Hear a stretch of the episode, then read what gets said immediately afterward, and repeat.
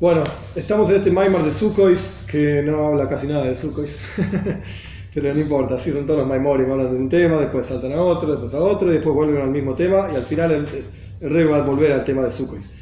Sea como fuere, el tema general del Maimar es tres nefashis, tres almas, Nefesh Elekis, Nefesh Abames, Nefesh alma divina, alma animal, alma intelectual. Y estábamos diciendo que una está dentro de la otra, el Nefesh Elokis dentro del Nefesh Siglis, el alma intelectual, y el Nefesh Siglis dentro del Nefesh Abamis, el alma animal, y, e, e, interactúan una para refinar a la otra. Lo último, último que vimos del Maimar es que el Nefesh Elokis, el alma divina, tiene un isboinenus. Su trabajo es meditar en la presencia de Hashem, en Hashem, etcétera, etcétera. Eh, y a través de esa meditación explicarle al Nefesh Siglis, al alma intelectual, lo bueno de Dios, para que a su vez le explique al Nefesh Bamis, al alma animal, lo bueno de Dios, de manera tal que el alma animal llegue a amar a Dios, mejor le baja con, tu, con todo tu corazón, le baja, está escrito con dos letras, Beis, Beyetzer y Beyetzer así se la en Brajas.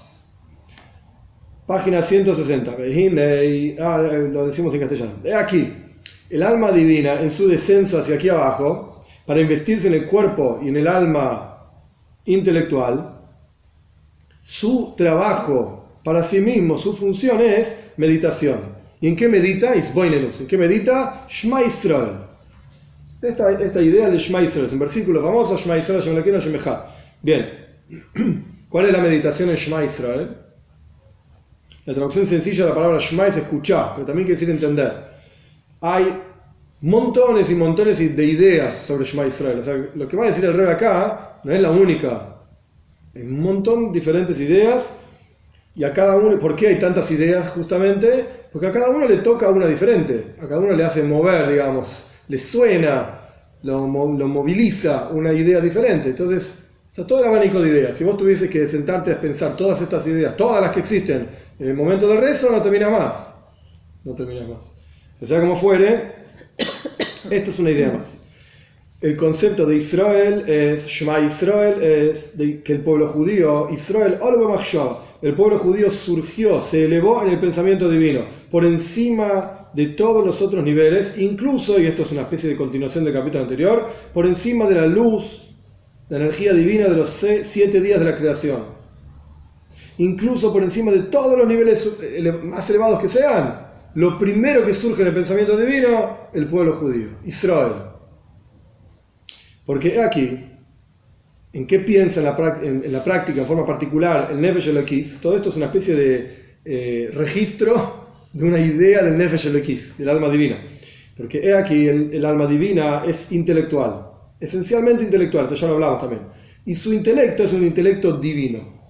¿En qué piensa? Atzilus, Bria, Yetzira, Kadosh Baruch Dios, cosas espirituales, etc. Y su trabajo con el alma intelectual en el pensamiento de Shema Israel es que la palabra Shema se escribe Shem Ain. Shem Ain.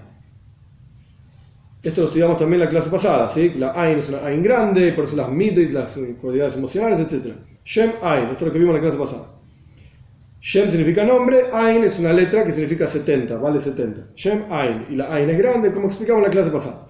Y para sí mismo, su, su esfuerzo, su trabajo, aboidase, en Shema Israel, es en qué piensa el alma divina para sí misma, no en términos de para los demás, para el alma intelectual, para el alma animal, para sí misma, en qué piensa en que Israel, el pueblo judío surgió en el pensamiento divino. El concepto de Machshab, pensamiento, es Jochma, es intelecto, sabiduría. Ahí está el pensamiento de la persona.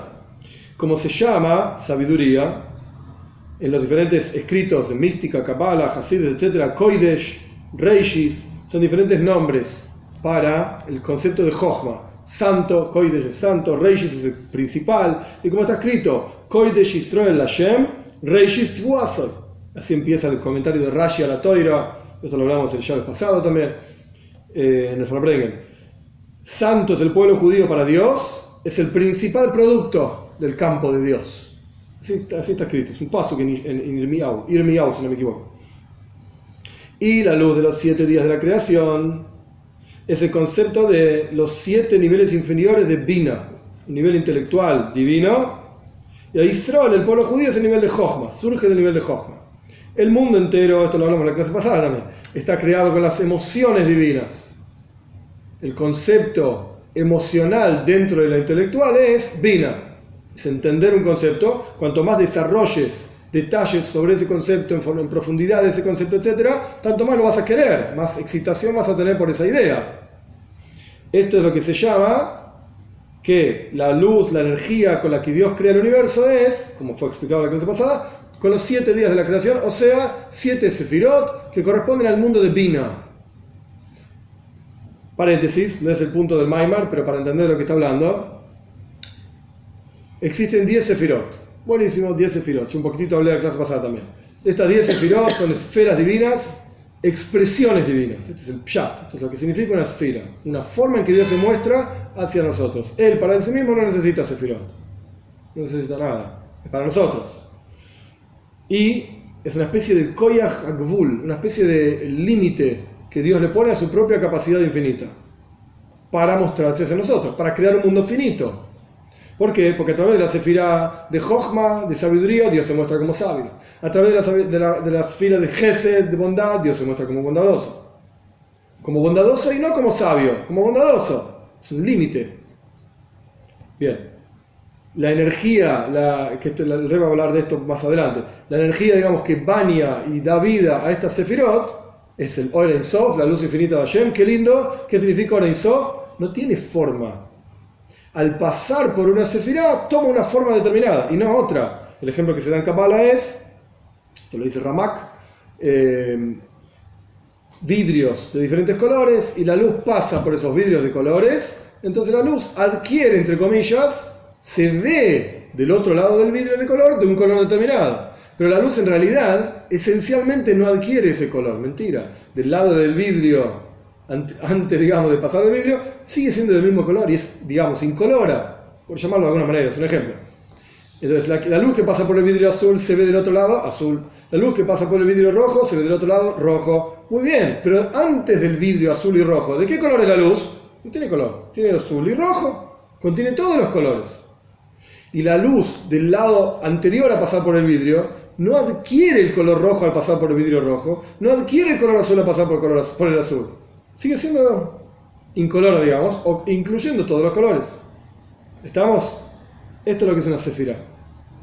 Muestra una expresión divina determinada, limitada. El rojo es rojo, el azul es azul, el blanco es blanco, y no tiene otro color. El verde es verde, etcétera, etcétera. ¿Estamos? Bien. A su vez, cada sefirá, las sefirot están divididas en grupos. Seigel y Midos. Grupo intelectual, Jochma Das. Grupo emocional, Malchus, no importa, todos los nombres ahora no importa. Bien. A su vez, cada sefirá en sí también está dividida en 10 partes. Y esas 10 partes en dos partes, una parte intelectual y una parte emocional.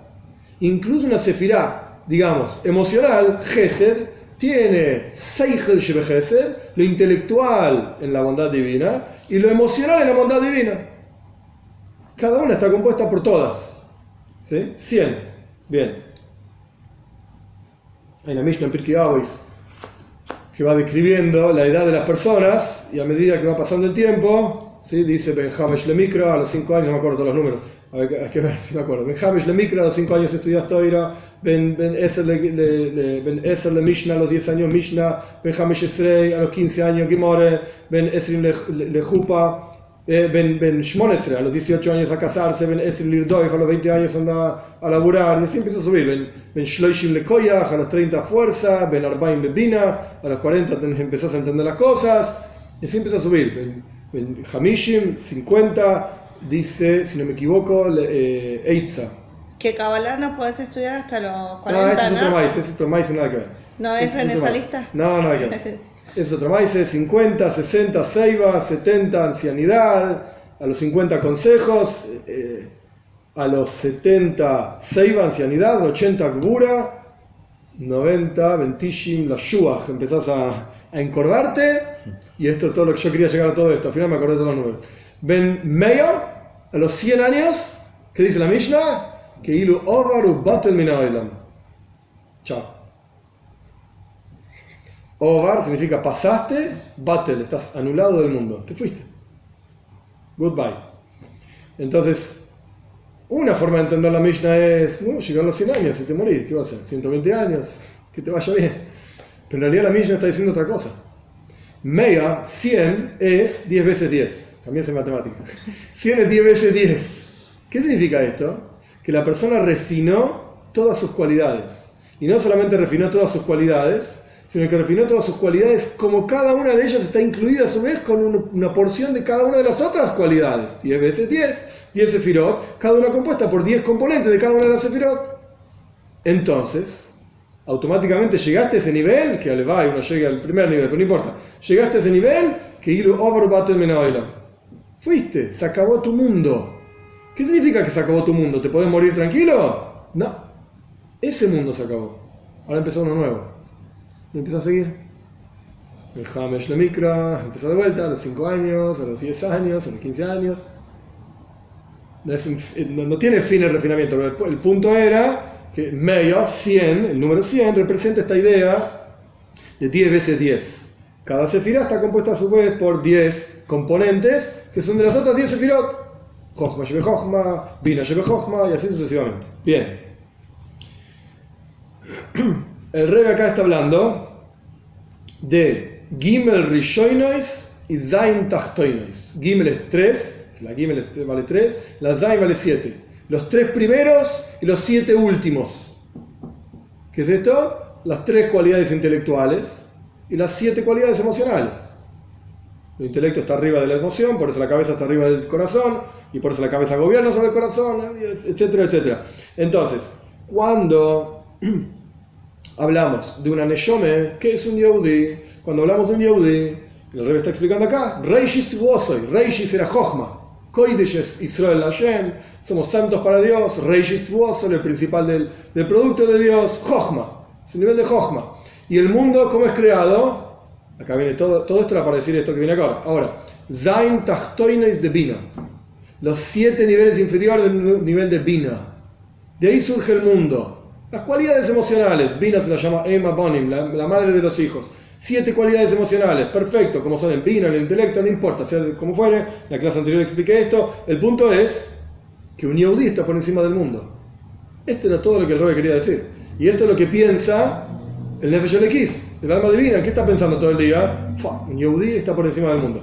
¿Qué quiere decir esto? ¿Que podemos hacer cualquier cosa? No, señor. Esto lo que quiere decir es, la gente malinterpreta, esto lo que quiere decir es que no hay impedimento en el mundo para un Yehudi para cumplir Tere Mitzvahs. ¿Vos querés realmente cumplir una mitzvah? No me vengas a decir que la circunstancia del mundo te lo impide que esto lo hablamos también en Simchas Toira, en el en Llaves, etcétera, etcétera. No hay impedimento que te pueda impedir, cosa que te pueda impedir cumplir Torah Mitzvot. Porque el mundo entero es inferior, espiritualmente hablando, fue creado para, para cumplir Torah Mitzvot. Entonces no, no, se puede oponer a cumplir Torah Mitzvot. ¿Cómo sabes esto en forma técnica? Esto es lo que acaba de decir el rey. La Neshama, el alma del Yehudi, surge de Jochma.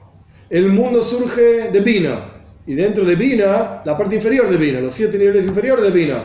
el mundo es inferior al mundo, al Yehudi, espiritualmente hablando.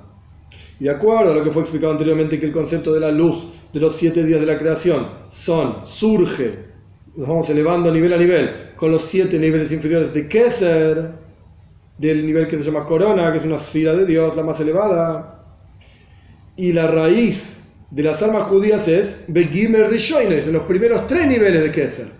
Entonces están en que es una esfera, que es una esfera re complicada, no importa ahora todo el detalle, hay que estudiar Maimónides entero sobre Keser, eh, Keter, Corona, lo que sea. El punto es que tienes tres iniciales y siete inferiores. Entonces el mundo surge de las siete inferiores de Keser y el pueblo judío de las tres primeras de Keser. Sigue el mismo orden que el pueblo judío está espiritualmente hablando por encima del mundo. El mundo no se puede oponer al Yehudi. Y esto es Hashem Elekeinu. Esto es, Dios nuestro Señor, la raíz del pueblo judío. De donde surge el Yehudi. Entonces, cuando vos pensás Shema Israel, Hashem el alma divina que piensa, el alma animal piensa y el desayuno, ¿cuándo comemos? me quiero dormir, estoy cansado. Estoy rezando ahora, estoy cansado, quiero dormir. Y tengo hambre. ¿Qué vamos a comer hoy? Y el alma divina que está pensando, Shema Israel, escuchá Yehudi, escuchate a vos mismo. ¡Ey! Te estoy hablando. Hashem Keinu, surgís de los tres primeros niveles de Keser. Tenés un vínculo directo con Dios, estás por encima del mundo. Esto es lo que está pensando el alma divina. Y como es sabido que Valle Ejod, el final de Shema, que Dios es uno, esta es la raíz espiritual de los mundos. Y Hashem Eloikeinu es la raíz de las almas del pueblo judío. Por eso Shema dice Shema Israel, Hashem Eloikeinu, Hashem Echad. Está mal escrito. Debería decir Shema Israel, Hashem Eloikeinu, Echad. Escucha Israel, Dios nuestro Señor, Dios es uno. Eso es lo que está escrito. Debería decir, escucha Israel, Dios nuestro Señor es uno. ¿Para qué repetís el nombre de Dios? Sabemos que la toira, cada letra, cada expresión es precisa, es exacta. Rabbi Akiva explicaba tilim tilim alojes, montañas y montañas de leyes de un kotz, de una coronita, de una letra, ni que hablar de una letra, ni que hablar de una palabra, ni que hablar de una frase, etcétera, etcétera. Entonces, ¿para qué pones el nombre de Dios de más? Este es el rey está explicando. Porque en realidad cada uno de estos nombres de Dios muestra la raíz espiritual de dos cosas diferentes. El primer nombre de Dios, Shema Israel, Hashem Eloikeinu, es la fuerza de todo Yehudi. ¿De dónde viene? De Hashem, de la esencia misma de Dios. En términos cabalísticos y lo que está explicando rey acá, los tres primeros niveles de Keser. Y la segunda vez que dice Hashem Echad, eso está hablando de la fuente del mundo. ¿De dónde surge el mundo? El mundo también surge de Hashem, obvio, porque todo es Hashem y lo único que hay es Hashem, etcétera, etcétera. Pero perfecto, Hashem Echad se refiere a los siete niveles inferiores de Keser. Es el mismo concepto que estábamos hablando antes, traducido en el Shema Israel. Y el alma divina piensa en este asunto como él, el alma divina está hablando, ¿sí? en su raíz, en su fuente, en la esencia misma de Dios, en el la, la luz infinita de Hashem, y ahí, en ese lugar, el alma divina está absolutamente unida a su raíz, a su fuente, es una con Dios. Y a través de esto, que la persona medite sobre su increíble, fantástico vínculo con Dios, automáticamente sigue el texto de Shema, vas a amar a Dios tu Señor. El Shema es así, Shema el, el, texto natural es, escucha Israel, Dios nuestro Señor, Dios es uno, amarás a tu Dios con todo tu corazón, con todo tu alma, con todo... Uno es la consecuencia del otro. ¿Cómo llegas a amar a Dios? Esto lo dice Rambam, también es algo largo, pero ¿cómo llegas a amar a Dios? A través de que medites en quién es Dios. Shmuel. Dice, es Hashem Elekecha. Es decir, la palabra es, esto es algo largo también para explicar, el punto central es que uno se anule a Dios. La palabra es a Dios, esa a, que en castellano es, parte del texto, digamos, eh, eso indica algo secundario a lo que sigue. Entonces, hasta es Hashem, vos te vas a volver secundario a Hashem, o sea, entregado a Hashem, Bitul, anulación, Battle, anulado a Hashem. Y como está escrito, y será el alma de mi Señor, esto lo dice Shmuel también, será en el libro de Shmuel, será el alma de mi Señor atada al lazo de la vida, y así como uno ata una cosa, y hay un kishur, hay una unión y una, ligación, un vínculo en las cosas que uno ata, una dentro de la otra literalmente, una cosa que está atada, el rey por acá en el Yiddish, están atados, un nudo, existe un nudo y quedan atados una cosa con la otra, anudadas. De la misma manera, el alma está atada, anudada, por así decir, al lazo de la vida, es decir, está unida en su fuente a Dios nuestro Señor. Hashem en el Shema, en el lenguaje del Shema, Hashem. Hashem lo que sea. Y a través de esta meditación, como en su fuente el alma divina está unida a Dios, a través de esto la persona pasa a amar a Dios, su Señor, amarás a Dios tu Señor.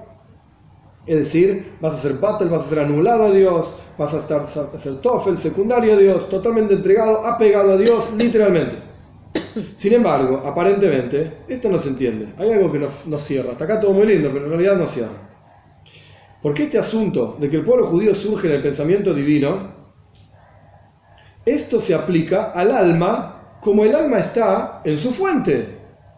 Cuando el alma está unida básicamente a Dios, apegada a Dios, entre comillas arriba. Si es así, ¿para qué desciende el alma aquí abajo en un cuerpo y en un alma animal para estar atada a la, a la roca de la vida, al lazo de la vida, perdón, que esto se refiere al alma antes de su descenso, cuando estaba ahí arriba, ¿para qué desciende el alma? Si ya está atada al lazo de la vida arriba, ¿qué tiene que bajar acá para atarse al lazo de la vida?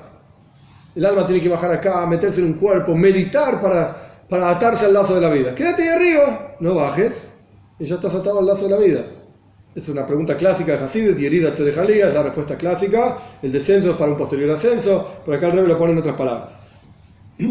La idea es, lo va a decir y después lo explica. La idea es que el descenso del alma, a pesar de que aparentemente ya estaba en un nivel espiritual súper elevado para que bajó, el descenso del alma es para un ascenso posterior, para llegar a un amor a Dios, Biltimubeles, infinito. El alma, como está arriba, está limitada limitada. Por lo tanto, está en un nivel que se llama oimdim, parada frente a Dios. Como dijo Eliau, el profeta Eliau, dijo sobre su alma, Israel, perdón, te juro por el Dios de Israel que yo estuve parado frente a él. El alma, como está en el Ganeiden, en el paraíso, o sea, donde fuera que está, antes de descender al cuerpo, está en un nivel de parado. Parado significa que no es capaz de avanzar en su vínculo con Dios. A donde llegó, ahí quedó. Ay, hay un avance año tras año, cuando uno dice Kaddish, cuando los hijos dicen Kaddish, o una mitzvah, etcétera, etcétera, es un avance siempre gradual, lento y gradual. La Neyama no puede hacer nada para avanzar. Este es el alma, como está arriba, en su trabajo de Abba, Beiro, amor y temor a Dios, está parada frente a Dios. Y a pesar de que ama a Dios y teme a Dios, muy lindo, pero se llama parada, estática, estancada. Y en el Zohar dice que todo alma estaba parada, parada, perdón, frente a Dios. Y es sabido que en el lenguaje del Zohar, Malka Kadisha, Dios, el Rey Santo, Malka Kadisha, es Zo de Atzilus. Zo son las siete cualidades emocionales seis en realidad, perdón, cualidades emocionales del mundo de Atzilus. todo el maíz. El punto es que es un nivel espiritual donde el alma, antes de descender al cuerpo, ya estaba ahí, ya estaba frente a Dios. Malco Cadillo, rey santo. Y se llama parada porque está limitada a estar al nivel en el cual surgió. Punto. De ahí no se va a mover el alma. Y es sabido como las almas que, que las almas, como están arriba, cada neshome, cada alma tiene una especie de cuarto, una especie de habitación, de acuerdo a su honor, a su gloria, de acuerdo a lo que logró aquí abajo. Y son todos diferentes. Es decir, cada uno de ellos tiene un cuarto, cada neshome tiene su cuarto, su lugar en donde está. Aquí dice que están todas separadas, hay lugares donde hay varias neshomes, pero el punto es que hay cuartos, niveles en donde cada neshome está en un nivel. Y no se mueve de ahí. No se mueve de ahí. Esto es un claro concepto del límite. Estás ahí y no puedes salir de ahí. Por lo tanto, en esos lugares, en esos cuartos, etc., hay ishalkus, hay divisiones. Y en general, las divisiones y los diferentes cuartos en los cuales se encuentran las neyomes, las almas en el Ganeiden, son de acuerdo a la captación intelectual de la neyome. ¿Cuánto puede captar de Dios? ¿Cómo es capaz de captar a Dios? El alma es Seigel. El alma es intelecto divino, esencialmente. Eso es lo que es un alma. Y por lo tanto, la naturaleza del anhelo y el deseo del alma por estar junto a Dios es un anhelo, digamos, intelectual.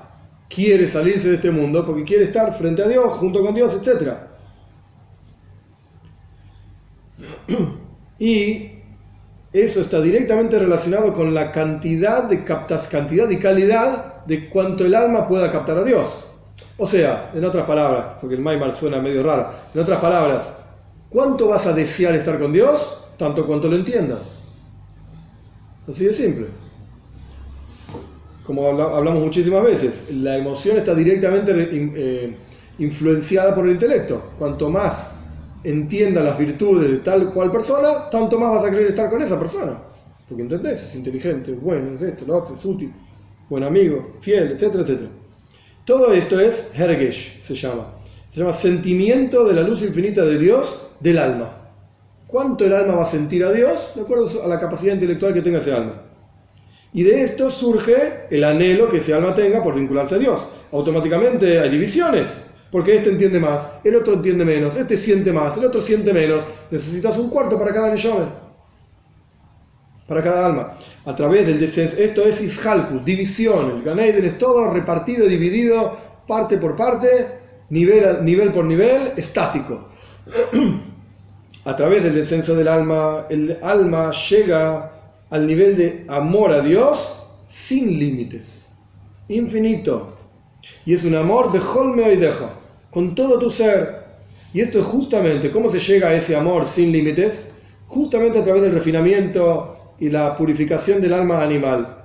A través de que el alma divina se inviste en el alma intelectual, que se inviste en el alma animal, el alma divina refina al alma animal y se eleva el alma divina a un nivel de amor infinito. El rey va a explicar esto, pero más adelante. Infinito. Y por eso está escrito Vehaya Mispar Israel y será el número, Mispar es número, el número de judíos, Ben Israel, hijos de Israel, etc. Asher lo Tanto van a ser que no se puede contar. Un momento, contradicción de comienzo al final del versículo.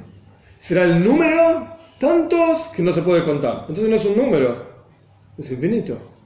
¿Cómo, es el mispar, número en hebreo? Sheloi Safer, que no se puede contar. No tiene sentido. Entonces el rey explica así. Del nivel de mispar, desde el número, división, cantidad, limitación, etc., puede llegar al Loi Safer, al infinito, al no contado. Es decir, la Neshome, como está en el nivel de mispar y el nivel de número, cantidad, límite, etc., arriba puede bajar acá abajo y a través de su trabajo aquí abajo, el refinamiento del alma animal, puede llegar a Loi Safer, puede llegar a un nivel de amor a Dios infinito, que no se puede contar. Justamente en, las palabras de Maimar, justamente a través del, refinamiento del alma animal, que este es el concepto del mispar, del número, que también ese número, la palabra mispar, está relacionado con la palabra sfirus, sfira, significa behirus, luminosidad y como Sfartem la gente, como van a contar para ustedes o van a iluminarse a ustedes en el sentido espiritual. Es decir, que a través del brillo del alma animal, cuando la persona fuerza, subyuga y transforma la oscuridad en luz, la oscuridad del alma animal en luz, entonces el alma divina llega al nivel del Loy que no se puede contar, infinito. Entonces por eso el alma desciende. Porque arriba está estancada, acá puede avanzar a pasos agigantados y lograr niveles que en el, en no puede lograr. ¿Estamos? Sin embargo, tenemos que entender cuál es la gran fuerza que tiene el alma animal que a través de su refinamiento se puede llegar al infinito literalmente. O sea, el alma animal tiene algo que el alma divina no tiene. Y que el alma divina baja aquí abajo para trabajar con el alma animal y extraer, en el buen sentido, esto del alma animal y ganar, en el buen sentido. Parece lo de Mishlei, la fuerza del buey. Correcto. Sí. sí. ¿Cuál es la fuerza del alma animal que a través de su refinamiento se puede llegar al infinito literalmente, al punto tal es que es apropiado que descienda el alma divina aquí abajo para trabajar con el alma animal? Y a pesar de que todos los caminos son peligrosos, porque ¿quién te dice que el tipo va a ser religioso, que va a cumplir todas las mitzvahs, observante, religioso, no, es una buena palabra. Debería, habría que borrarla de los diccionarios, pero no importa. ¿Quién te dijo que el tipo va a ser observante? Dios baja una neyome y dice, anda, te va a ir re bien, vas a ver, vas a ganar un montón, y al final la neyome se metió, anda a saber en qué cuerpo, y es un desastre. No ganó nada. Cola drahim sacana, todos los caminos son peligrosos. Y sin embargo, el alma desciende aquí abajo para un posterior ascenso. ¿Cuál es la fuerza? ¿Por qué es tan poderoso? Como quien dice en, las inversiones, en, finanzas, ¿sí? el riesgo y la ganancia. ¿ok? Hay mucho riesgo, pero sí, pero la ganancia es tan grande que vale la pena el riesgo. ¿Por qué es tan grande la ganancia? Para entender este asunto, el Rebe explica otra cosa. Dijeron nuestros sabios, así como fue creado el mundo, primero oscuridad y después luz. Primero oscuridad, porque está escrito que la tierra estaba la tierra estaba desordenada, desolada, había oscuridad. Y después luz, como está escrito, dijo Dios que sea la luz. Primero hubo oscuridad, después luz. He aquí, el concepto de oscuridad y luz, cuando profundizamos en Kabbalah, en Hasides, etc., se refiere en realidad a dos mundos diferentes. Uno se llama el mundo de Toyu y el otro se llama Tikkun. Toyu, el mundo de Toyu, Toyu quiere decir desorden en hebreo, Toyu. Caos. Caos, sí. El mundo de caos, sí, es la palabra más clásica quizás. Caos, el mundo de caos, Toyu es oscuridad. Y el mundo de Tikkun, arreglo, es luz. Esto es clásico, conceptos místicos de la Risa, etc. Toyu y Tikkun. Caos y arreglo. Toyu es oscuridad, Tikkun es luz porque la diferencia en general, el tiene una explicación muy linda, muy simple, muy linda de este concepto que en realidad es re complicado. Es una doctrina de la, de la mística judía. La diferencia general que hay entre Toyu y Tikkun es sabida. En Toyu había, en Toyu, perdón, había ribuya oil, mucha luz. Así está escrito en Kapala. Miuta Keilim y pocos recipientes.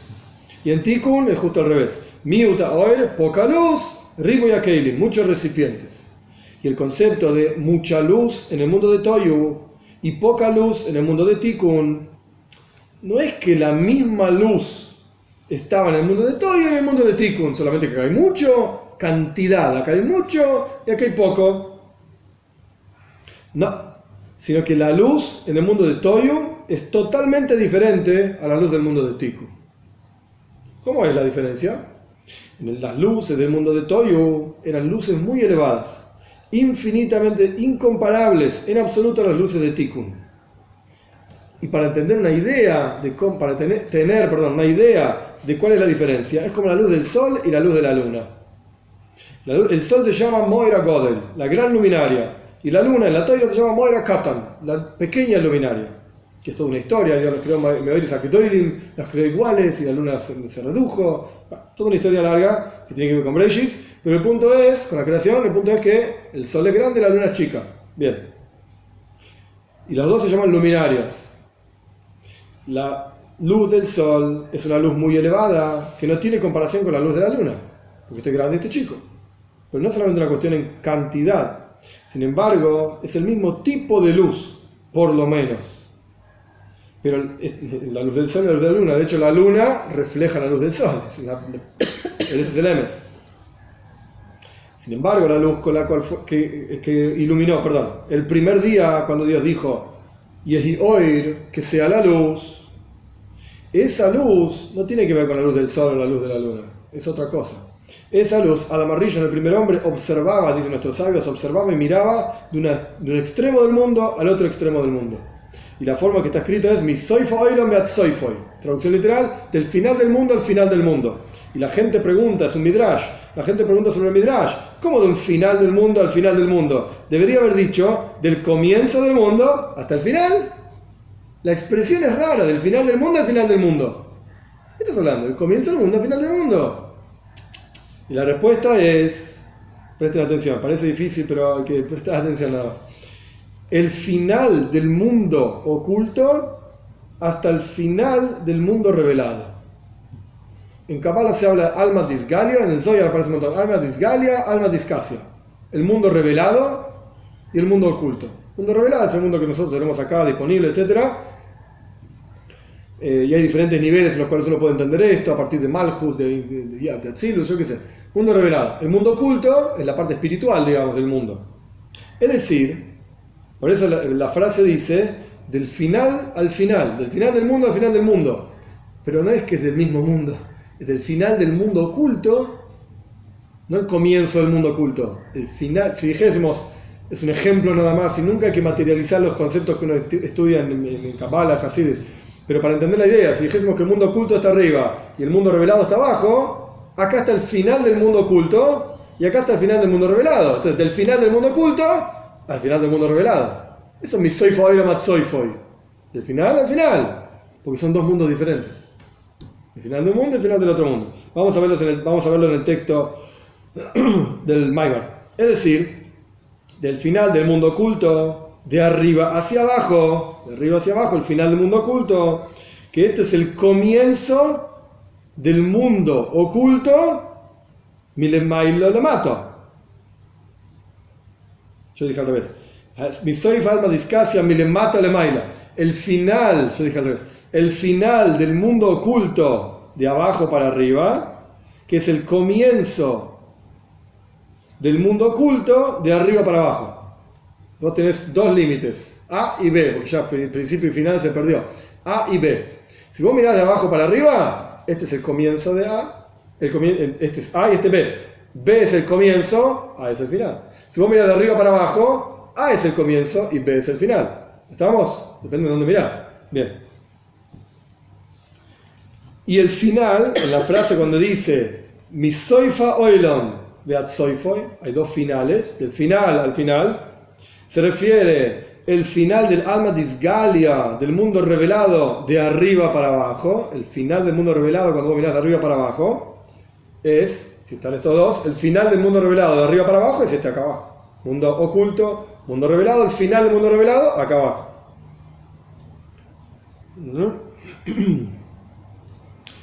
Que se, que se refiere al comienzo del mundo revelado de abajo para arriba. Cuando vos mirás de abajo para arriba, el comienzo del mundo revelado es acá abajo también. Abajo para arriba. El final del mundo revelado de arriba para abajo es acá abajo. El comienzo del mundo revelado de abajo para arriba es acá abajo. ¿Estamos? Es el mismo, mismo punto. De ahí, es decir,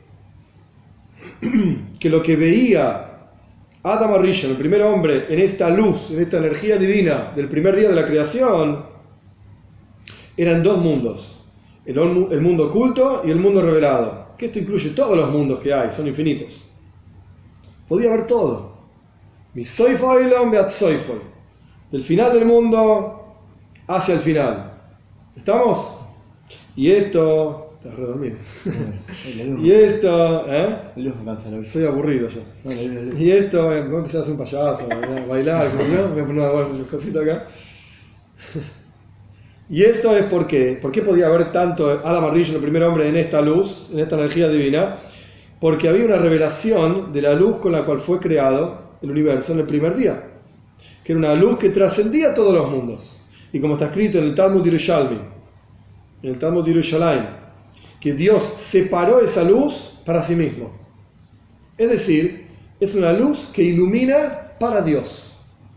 Esto es como similar, aparece en Maimor Hasides, similar a la, idea de cuando una persona está solo pensando. esas ideas que vos pensás son para vos, no son para otros. Si vos estás hablando, son para los demás, las transmitís. Hablar solo, me llueve. Pero si vos pensás, vos puedes pensar solo, para vos. Esa energía que Dios creó en el primer día, donde dice, dijo Dios que sea la luz, y fue la luz, esa energía Dios la ocultó para sí mismo. Como si fuese Dios pensando para sí mismo. Y trasciende totalmente todos los mundos, todas las energías divinas, etcétera, etcétera. Por lo tanto, en esa luz, el primer hombre podía observar en todos los mundos. Podía mirar todo, podía entender todo. ¿Estamos? Pero los demás días no. Los demás días los, como que los solo. Sí, sí, sí, Es como si el hombre estuviera al tanto de la racionalidad y diseño del mundo que tenía ayer en la cabeza cuando pensó para sí mismo. Perdón, no escuché, ¿cómo? Es como si Adama Rillón, por decirlo así, tuviera acceso a la racionalidad con la que ayer concibió el mundo totalmente. cuando pensó para sí mismo. Sí, sí. Eso es lo que está diciendo. Entonces, por más que tuviera sus fases ocultas el mundo, sus procesos, etc., si uno entiende para qué está, lo oculto está manifiesto. Ah, ok, ojalá pudiésemos entender para qué estamos nosotros y para Bueno, hablamos Rillón podría desde de la macana. Sí. El hecho de que hay divisiones en los mundos, diferentes niveles en los mundos, es en el nivel de luz, energía divina, que en Kabbalah se llama oil, luz, energía divina, que es medido de acuerdo al, al, al, nivel del mundo. De acuerdo a cuánta energía divina puede recibir ese mundo, esa es la energía divina que recibe. Y ahí hay diferencias en la revelación del mundo, alma discasia, en el mundo oculto, que para nosotros es oculto, Dios está mucho más revelado. Alma disgalia, en el mundo revelado, Dios está mucho más oculto. Porque para nosotros se revela un mundo y no Dios. Y así en cada mundo en particular y en cada uno de los niveles de los mundos hay una revelación divina diferente. Esto es como el mundo es creado. Perfecto. Cada nivel es como el cuerpo. Cada parte del cuerpo, cada miembro del cuerpo recibe la energía del alma necesaria para funcionar, ni más ni menos. En la nariz no está la energía del estómago, y en las piernas no está la energía de la boca, y así sucesivamente. Cada parte recibe lo que necesita. En el mundo, el Seider Ishtalshilus, toda la cadena de mundos, eh, en el universo, la forma en que Dios creó el mundo, cada mundo, la forma en que Dios creó todos los mundos, todo el universo, cada mundo tiene una, cantidad de energía divina, diferente a las energías divinas de otros mundos. Perfecto. Pero cuando tenés acceso, como decía yo recién, cuando tenés acceso a la luz que trasciende todos los mundos, ahí ya no hay diferencia. Todo igual. Porque tenés acceso a una energía que trasciende todo y que está por encima de todos los mundos. No hay divisiones de mundos. Y después, en la creación, cuando Dios oculta esta luz y a cambio de esa luz pone al sol, entonces la visión del hombre en el Sol es solamente más o menos un mil, como un kilómetro. Está hablando de visión física. ¿Cuánto podés ver a la luz del Sol vos? No mirar al Sol, esto no se puede hacer, etcétera, etcétera. No está diciendo eso. Está hablando de la luz del Sol te permite ver. Perfecto. ¿Qué te permite ver? Mira, qué sé yo, de acá a un kilómetro. Más que esto no. la visibilidad del campo Correcto, visual. el campo visual cuál es. Normal, Tanto, sí, sí. Y no más que esto esa visión que vos podés ver ahora con la luz del sol es ínfima, incomparable con la visión que Adam Arishon tenía, el primer hombre tenía, con la luz de la creación. Nada que ver. Nada que ver. El primer hombre podía ver los mundos espirituales, nosotros no vemos nada. No, sí, de acá un kilómetro veo. En el mejor de los casos, sin los anteojos no veo nada. Y así es, así como es en el mundo espiritual, que la luz del sol es la revelación del Sedrish Talshelus representa la luz del sol, representa la energía de la cadena de mundos, como dijimos recién, ¿sí? vos podés ver una cantidad, etcétera, etcétera. Cada, en cada nivel, en cada mundo se puede ver hasta un punto determinado y no más que eso. Y como está escrito, en no hay nada nuevo bajo el sol. Es decir, que la revelación de la energía divina en el mundo no es nueva, no hay nada nuevo bajo el sol. Es decir, es solamente la energía divina medida de acuerdo a un kav, a una regla, por así decir, divina, eh, específica. En Kabbalah se habla de kav y Hut, hay un kav, una, una línea que Dios eh, introdujo en el mundo, no importa toda la cuestión cabalística. Sí, sí, no importa toda la cuestión cabalista, el punto es que hay una medida específica. Tajas a Shemesh, bajo el sol, espiritualmente hablando, hay una medida concreta. En este nivel de mundos va a haber tal revelación divina. En este nivel va a haber tal. Y acá en este mundo donde nosotros vivimos, sí vas a poder ver de acá un kilómetro. Nada más. Solamente cosas físicas. Se capilariza, esa es la idea que. Bueno, bueno. Hasta las mismas. Sí, correcto. El punto es que en no hay nada nuevo bajo el sol, sino que todo lo que hay bajo el sol es la energía divina medida de acuerdo a esta regla, eh, entre comillas, regla espiritual. Es decir, la revelación del Seder de toda la cadena de mundos. He aquí entonces la luz que se va reduciendo no es una reducción solamente, sino que pasa a ser una luz totalmente diferente. La luz del sol, digamos, entre comillas, no la luz física, la luz del sol, que es la luz que ilumina en todos los mundos espirituales, etc., es ínfima, nada, en comparación con la luz original de los, seis, de los siete días de la creación. Entonces no es que solamente es una reducción en cantidad, es una reducción reducción en calidad. Ahora sí, bajando al mundo físico, ¿qué ves en la luz del sol? Nada, da con un kilómetro. ¿Lo ves a Dios? No. Ah, empezó a subir, espiritualmente hablando, y en teoría, si pudiésemos estar ahí parados, pues veríamos algo de Dios. Acá veo los talones de Dios, acá veo las rodillas de Dios, acá veo los brazos, así sucesivamente va subiendo todo esto entre comillas, porque Dios no tiene forma, no es un hombre, etcétera, etcétera. De la misma manera vamos a entender la reducción de luz que hay en el mundo de Tikkun, esa poca luz que hay en el mundo de Tikkun, No es nada en comparación con la mucha luz que hay en el mundo de Toyu. No es mucho y poco en cantidad, es otra cosa. Es en calidad. En el mundo de Toyu hay una revelación de Etzema Oer, la esencia misma de la luz. En el mundo de Tikkun no es más que Ispashtus Oer, es solamente una reflexión de la luz. Es decir, que en cada sefirá, en cada expresión divina del mundo de Tikkun, no hay más que una expansión, una eh, expresión, digamos, Ispashtus es una, como, Una proyección. proyección, gracias. Una proyección de la luz de esa esfera. En cada esfera, en la Jochma corresponde tanta luz, listo, punto. En Bina, tanta luz menos que en Jochma. Y así sucesivamente, en cada sefirá está la luz de esa sefirá. Pero en el mundo de Toyo estaba al nivel de Keser, en el mundo de Toyo. O sea, que estaba la esencia misma de la luz y en todas las sefirot por igual. ¿Estamos? Bien. Ahora bien, con esto mismo vamos a entender la razón por la cual decimos que en Toyo hay miuta keilim, poco recipiente. Antes hablamos solamente de la luz. En Toyo hay ribuya oer, mucha luz. En Tikkun hay miuta oer, poca luz. Pero no es la misma luz, es otra cosa. Perfecto, Rebe ya explicó. Y ahora, ¿qué pasa con los keilim, los recipientes?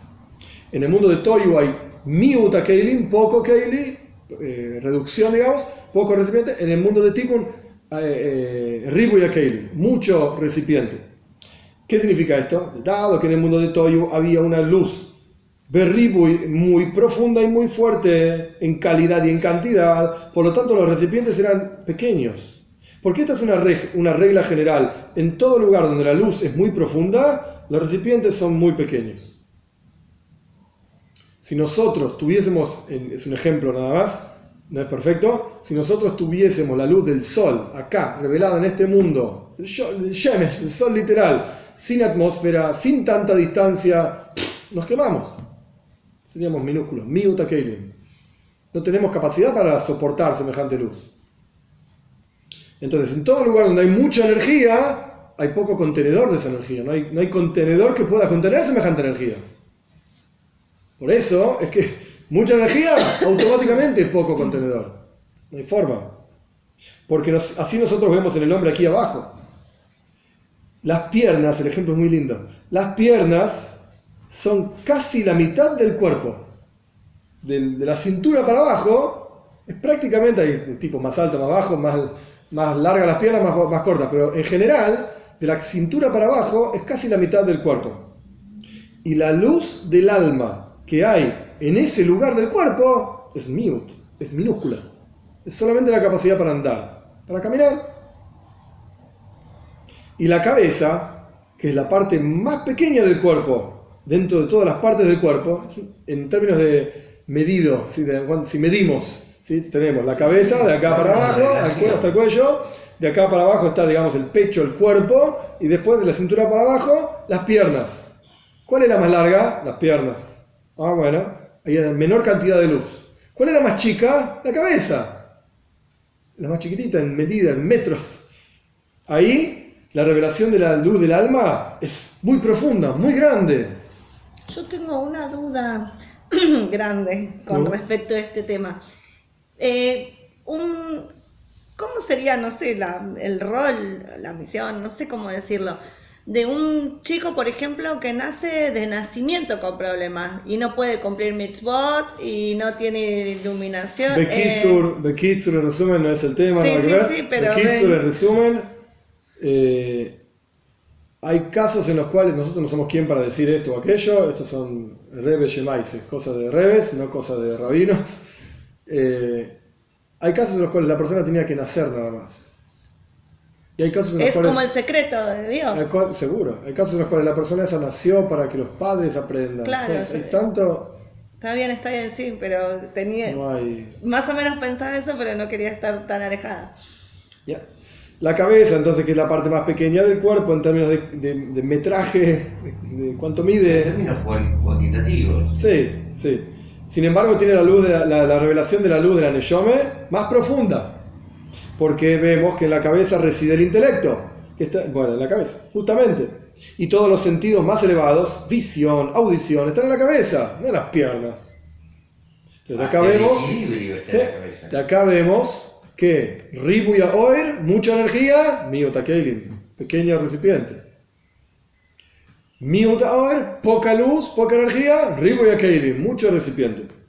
Sin embargo, la razón misma, esto el Rebbe sigue en el, el, el hilo, digamos, del pensamiento, ¿por qué es así? Por esto mismo, porque en la cabeza está la revelación más profunda del alma, por lo tanto, en partes del cuerpo es la más chiquitita. Y esto es lo que yo expliqué antes, digamos lo que dijimos anteriormente, que en todo lugar donde la luz es muy profunda, ahí hay una reducción, minúsculo Keilim, más chiquitos recipientes, menores recipientes. Y de la misma manera es en la Mishnah y en la Gemara. En la Mishnah y en la Gemara, la Mishnah y la Gemara, el Talmud.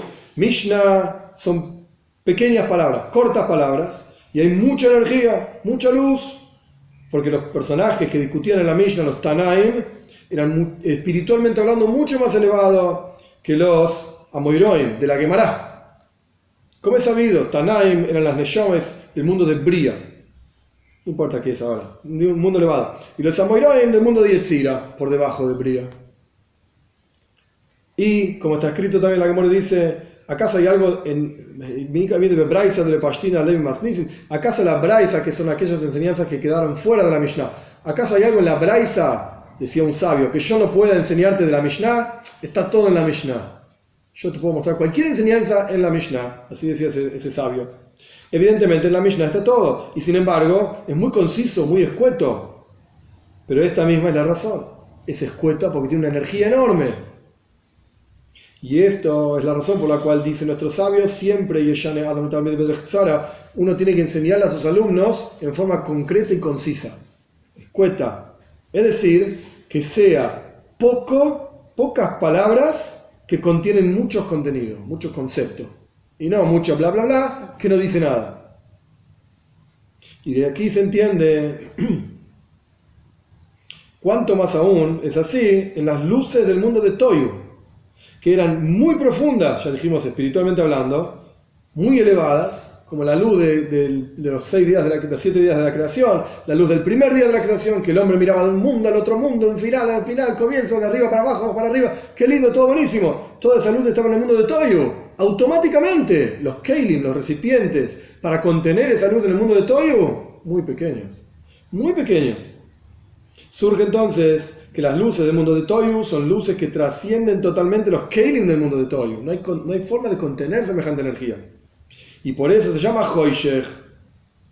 Por eso el mundo de Toyu se llama oscuridad, como dijimos antes. Que es el concepto del el ocultamiento aquí abajo. Aquí abajo la oscuridad es ocultamiento. En el mundo de Toyu se llama oscuridad, no hay forma de contener. Si vos vas a una clase del tema que sea, y la clase la da un maestro especial, magistral, genial, etcétera, etcétera, pero vos no entendés nada, es Hoishech eso, es oscuridad. Es oscuridad, es lo mismo que no, no haber escuchado el perdido tiempo, escuchaste un montón de palabras, todo el mundo dice, "Sí, sí, qué genialidad, qué bueno, qué sé yo, y vos estás mirando ahí, ¿qué dijo este? No sirve para nada, es un burro. Bueno, no entendiste nada. Lo que puede estar revelado aquí abajo es solamente una reflexión que se puede in- introducir, se puede investir en Keilim. Nosotros seres humanos entendemos en términos de Keilim. Para poder entender algo, tenés que tener la capacidad de entender. Tenés que tener el cli, el recipiente para entenderlo. Si yo voy a una clase de física cuántica para doctor de física, no entiendo nada. No tengo los Keilim. Nadie me, dio nadie me dio las herramientas, no tengo los conocimientos matemáticos, no tengo los conocimientos físicos, no tengo todas las introducciones necesarias para poder pararse y escuchar semejante clase. Entonces el problema no es que el profesor no sabe dar la clase. El, problema es que yo no tengo las herramientas para escuchar esa clase. No tengo Keilim. Entonces, toda revelación para que yo pueda entender esa clase, esa sería, la, entre comillas, la revelación de los conceptos que el profesor está diciendo, yo necesito Keilim, necesito recipientes. De manera tal que esa luz, esa energía, esos conceptos que está diciendo el profesor se invistan en mi intelecto ah, y ahora yo lo puedo entender. Tengo las herramientas, entiendo el lenguaje con el que está hablando el, el profesor, lo entiendo. Qué buen profesor, una clase muy buena. Es decir, las luces del mundo de Tikkun, que eran miut, eran pocas, que ya dijimos que no eran cantidad, sino en calidad, etc., en el capítulo anterior, eran pocas, se invisten en Keilim de manera tal que se pueda revelar aquí abajo. Entonces, poca luz, mucho cli. Se puede contener esa energía. Pero las luces del mundo de Toyo, que trascienden totalmente los Keilim y los recipientes del mundo de Toyo, porque dijimos que la luz del mundo de Toyo es Atzmus Aoer, es la esencia misma de la luz. Entonces es Hoishech. Para mí es como la clase del profesor que no se entiende nada, es oscuridad. El profesor es un burro. En realidad yo soy burro no entiendo nada de lo que está diciendo.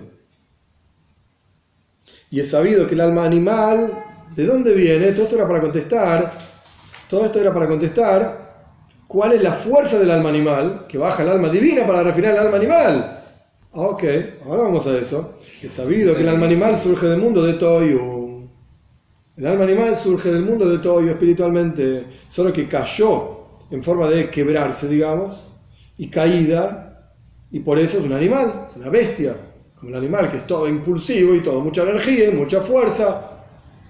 ¿De dónde surge toda esa fuerza? De un lugar en donde hay una energía enorme, pero no hay cómo contenerla. Pero su raíz del alma animal es del mundo de Toyo, que viene antes que el mundo de Tikkun, en términos espirituales. Por lo tanto, la avoida, el trabajo de Nefesh Olekis, del alma divina, es reparar al alma animal y a través de que el alma divina se involucra con el alma animal, tiene una elevación gigante, enorme, porque el alma divina surge de Tikkun y el alma animal surge de Toyo. ¡Ah! Entonces vos, a través de involucrarte con el mundo de Toyo, vas a obtener una energía impresionante, que de otra manera no podrías tenerla. En el alma divina ilumina las luces del mundo de Toyo, que es una luz esencial que trasciende totalmente los recipientes del mundo de Toyo. Y por eso está escrito, dice el Teilim, los días de nuestra vida son 70 años. La palabra Bahem, el, el, el Salmo dice, los días de nuestra vida, nuestros años, pues la vida. Bahem Shivim Shana. Traducción literal, en ellos 70 años. No se entiende. La traducción normal del versículo es, flaco, vas a vivir 70 años, ponete las pilas, dale, activa. Pero el versículo literalmente dice, los días de, nuestros, de nuestra vida, en ellos 70 años. ¿Qué es esto? En ellos, ¿quiénes son ellos? Se lo explica. La palabra Bahem es la misma palabra que Beheima. Beheima es animal. Bahem, Beheima, es la misma palabra, una Es decir, esto hace una directa referencia al alma animal. Es decir, volviendo a leer el versículo, le fue dado al hombre 70 años, entre comillas, no es que es el número 70, tendrá sus explicaciones, pero no es el, no es el punto ahora, 70 años para refinar el alma animal. Volvemos a leer el versículo, y en los días de tu vida, Bahem son para refinar a tu alma animal. Shivim Shana, tenés 70 años. Ahora tiene otra lectura. Y el número 70, ¿por qué? ¿Por qué dice 70 años? Si la Toira dice 120. De hecho, la Toira dice, va a vivir en Breishis, va a vivir al final en Breishis. Va a vivir 120 años. Después el Tirim este dice, Shivim Shana, Bim Big Shana si con, muchos 70 años, con mucha fuerza, 80 años, ¿por qué el número 70? El número 70 corresponde a las siete cualidades emocionales, que son los siete reyes iniciales que hubo en el reino de Edom antes de que reinen los reyes de Israel. Es toda una explicación que ahora no viene en el punto. El, por eso dice siete, hubo siete reyes en Edom antes de que empiece a reinar Shaul Amelech en, en, en Eretz Israel. Y a través de la historia de la judía, digamos y a través del refinamiento del alma animal se transforman Me'ain Shana de, de Shana de 70 años, la letra Ain vale 70 y la, la palabra Ein es observar. Entonces, de, la idea de 70 años se transforma en Ein Loshen Re'ia, en observar. Es decir, este es el concepto de que ojo tras ojo vamos a observar a Hashem mismo en el futuro por venir que es la idea de la esencia misma de Hashem. O sea, cuando vos refines tu alma animal en esos 70 años, vas a transformar el 70, que es la letra Ain, que es el concepto del ojo, en observar la presencia de Dios. A través de refinar el alma animal, vas a poder observar la presencia de Dios. en todas las cosas. Porque en el futuro por venir está escrito que se va a revelar la gloria de Dios y toda la carne va a ver juntos, que la, que la boca de Dios habló. He, he aquí que en el futuro también va a haber un cuerpo físico, esto es una discusión entre los Jajomim, esta es la opinión de Rambam, Maimónides, la opinión de Ramban, Nachmanides, Kabbalah sigue la opinión de Ramban, que en el futuro por venir va a haber un cuerpo físico. La resurrección de los muertos es, la, es el Tajlis, es el objetivo final, un mundo físico con un, eh, con un cuerpo físico y vamos a percibir la presencia de Dios. Solo que va a ser diferente de hoy en día, porque entonces, en ese momento, rápido en nuestro día, vamos a ver la verdad. Vamos a ver la Shem. ¿Cómo va a ser? No tengo idea, pero vamos a ver a Shem que vamos a ver que todo es elocus, que todo es divinidad. Y esta visión es a través del trabajo, del refinamiento del alma animal a través del alma divina ahora. ¿Se entiende? Bueno, nos falta un perec, un capítulo. Dios mediante lo terminamos la clase que viene.